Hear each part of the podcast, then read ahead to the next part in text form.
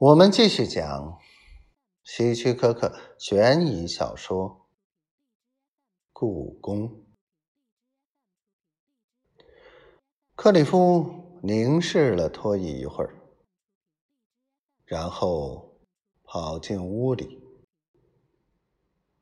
凯蒂躲在卧室里，他在门外求他，哄他，威胁他。他一遍一遍说着同样的话：“走开，克里夫，请你走开。”最后，克里夫知道自己失败了。也许他根本就不想和他一起离去。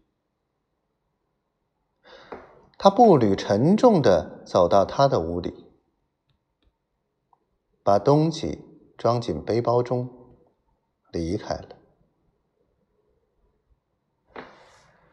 当他沿着路边行走时，听到河那边拖拉机的轰鸣声。走了一个小时后，他的脑子逐渐清醒起来。他意识到，凯蒂担心的是他的安全，而不是他自己的。他早就应该明白这一点，他气糊涂了。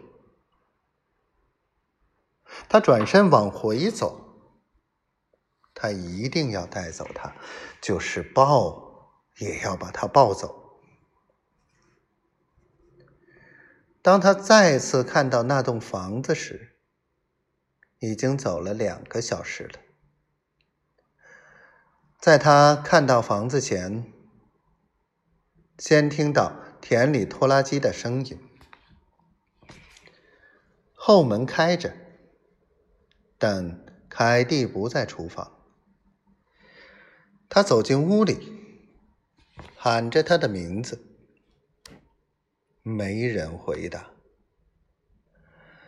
他在卧室里发现了他，凯蒂几乎被猎枪子弹炸成两半。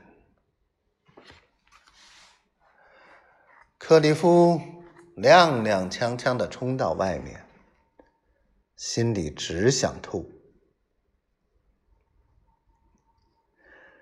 远处拖拉机的轰鸣撕扯着他的神经。他知道托伊杀了他。他今天晚上回来时会假装发现凯蒂死了，然后归罪于逃走的故宫。但是，为什么呢？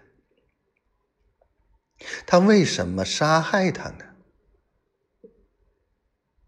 克里夫向田里走去，开始跌跌撞撞的，但是慢慢恢复了正常。